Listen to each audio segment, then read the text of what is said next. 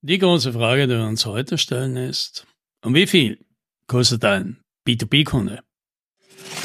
Hallo und herzlich willkommen bei 10 Minuten Umsatzsprung, dem Podcast für IT-Unternehmen, bei dem es um Wachstum, Vertrieb und Marketing geht. Mein Name ist Alex Rammelmeier und ich freue mich, dass Sie dabei sind.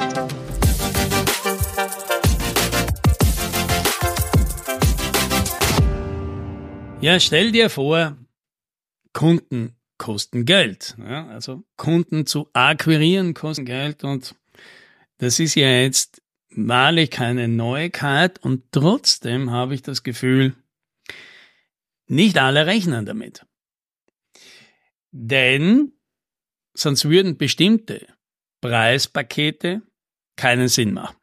Ja, das wollen wir jetzt mal gemeinsam mal so grob durchrechnen. Ja, was könnte denn so ein B2B-Kunde kosten? Wohl wissend, ja, da gibt es natürlich große Unterschiede.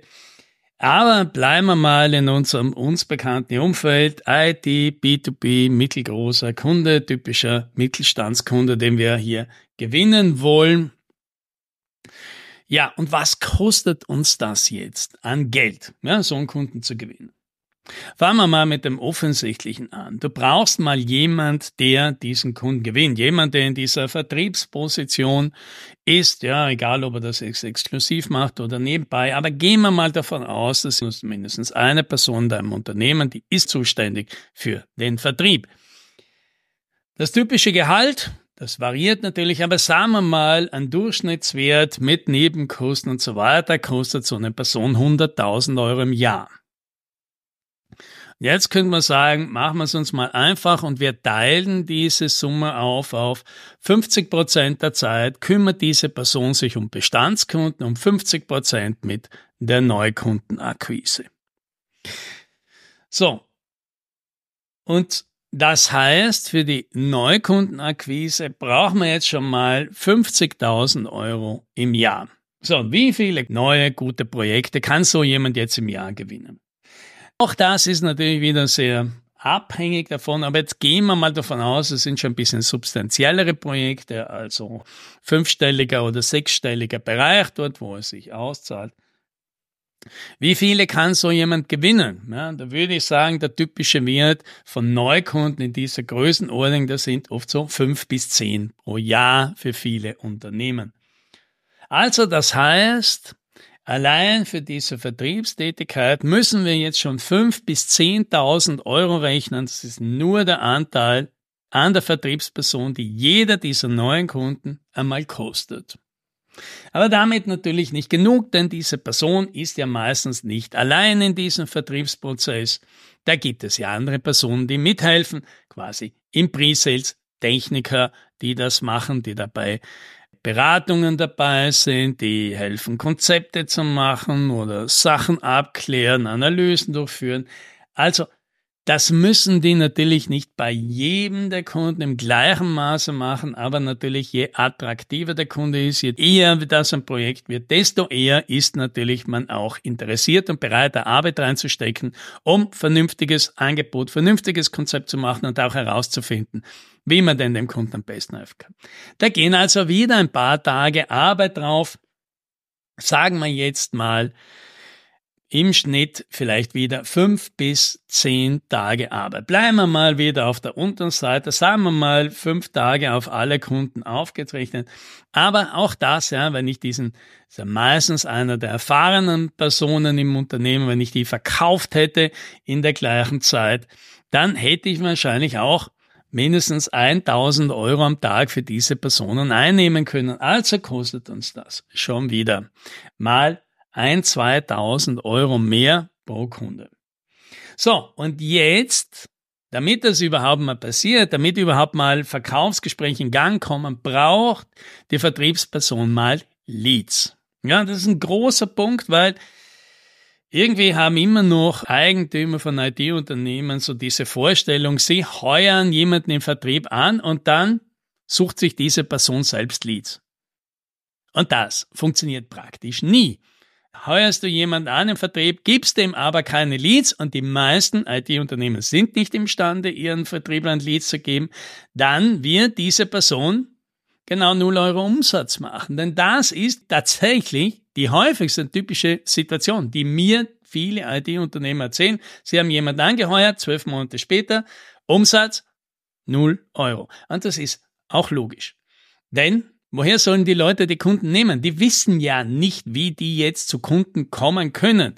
Die haben vielleicht ein bisschen Netzwerk, ja, das klappern sie auch ab, aber da werden sie meistens feststellen, ja, da gibt's jetzt nicht unbedingt so viele Unternehmen, die jetzt mal kurzfristig einfach den IT-Partner wechseln wollen oder noch was Neues kaufen wollen oder jetzt gerade ein Budget, ein Bedarf, ein Need und genügend Leute im Unternehmen finden, die das befürworten.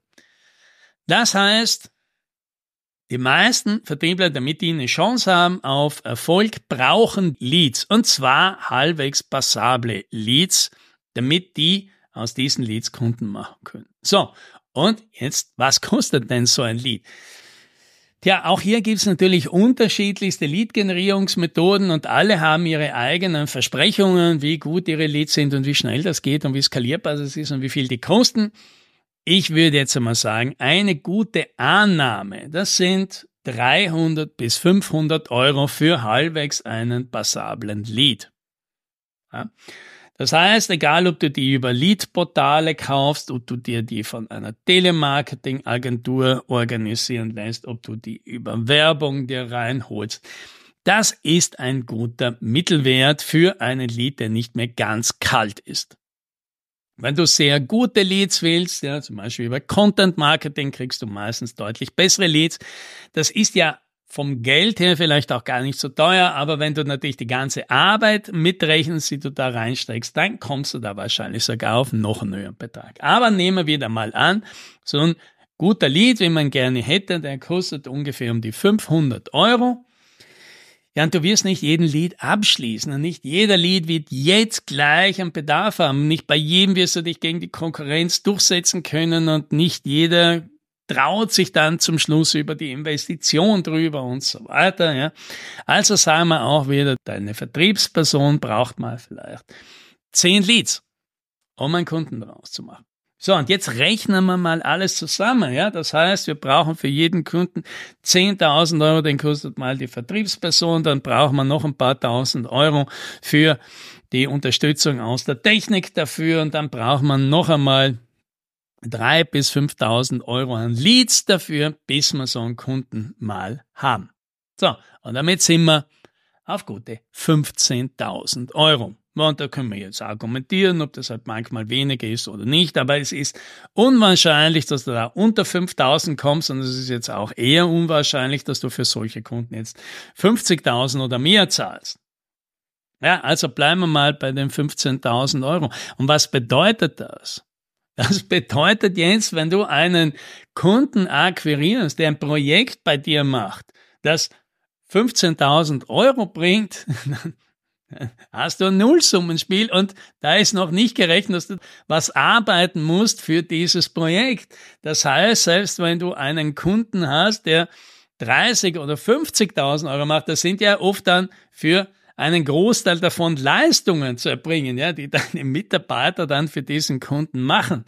Das heißt, damit ein Kunde überhaupt einmal einen Break-Even hat, muss der sozusagen schon mal operativen Profit in der Höhe der Kundenakquisitionskosten machen, also von 15.000 Euro. Also konkret gesagt, wenn du einen Kunden akquirierst, der bei dir ein 50.000 Euro Projekt macht, du aber 30.000 Euro davon natürlich jetzt für Entwicklung von Systemen und Aufbau und so weiter ausgibst, nochmal 15 für den Vertrieb rausholst, dann bringt dir dieser Kunde unterm Schnitt 5.000 Euro. Ja, das ist natürlich noch nicht so wahnsinnig viel. Das ist vielleicht auszuhalten, wenn du sagst, dieser Kunde zahlt ja nicht nur einmal 50.000 Euro, sondern der zahlt ja jedes Jahr dann 50.000 Euro. Dann könnte man vielleicht darüber argumentieren, okay, du verdienst im ersten Jahr so gut wie nichts, aber im zweiten und dritten Jahr macht sich das bezahlt und wer das lange Spiel spielt und sich das leisten kann, weil er gute Cashflow-Basis hat, für den ist das möglicherweise ein praktikables profitables Geschäft. Für alle anderen vielleicht nicht. Und das ist vielleicht wieder der Punkt. Und du denkst, möglicherweise brauche ich höhere Preise. Preise, die so hoch sind, dass ich meine Leistung unterbringen kann, und meine Kundenakquisitionskosten bezahlen kann und sich das Ganze idealerweise nach kurzer Zeit schon rechnet, weil dann habe ich eine solide unternehmerische Basis, auf der ich aufbauen kann.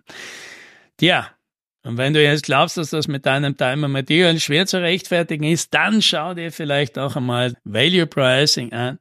Das erlaubt dir nämlich möglicherweise deutlich höhere Profite von Anfang an und vor allem über eine längere Zeit.